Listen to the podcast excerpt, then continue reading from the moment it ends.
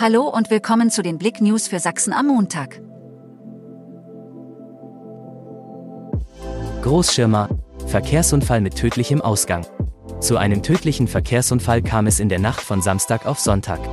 Ein 60-jähriger Transporterfahrer kam auf der Verbindungsstraße zwischen Großvogtsberg und Großschirmer im Kreis Mittelsachsen aus noch unerklärlichen Gründen nach links von der Fahrbahn ab, stieß mit zwei Bäumen zusammen. Der Transporter kam an einem Wasserdurchlauf zum Stehen. Der Fahrer war in seinem Fahrzeug eingeklemmt und verstarb noch an der Unfallstelle. Chemnitzer Hauptbahnhof nach Feueralarm evakuiert.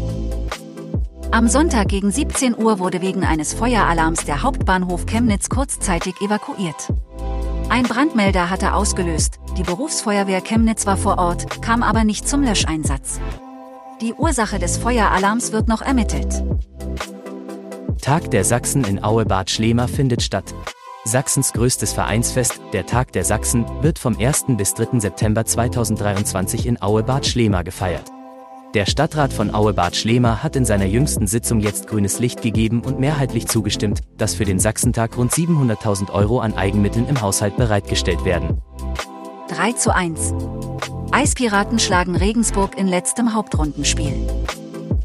Die Eispiraten Krimitschau haben sich mit einem Sieg aus der Hauptrunde der Spielzeit 2022-23 verabschiedet.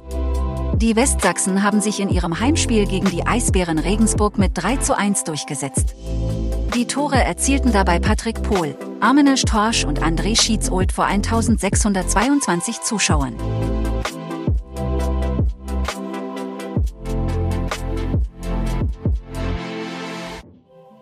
Danke fürs Zuhören.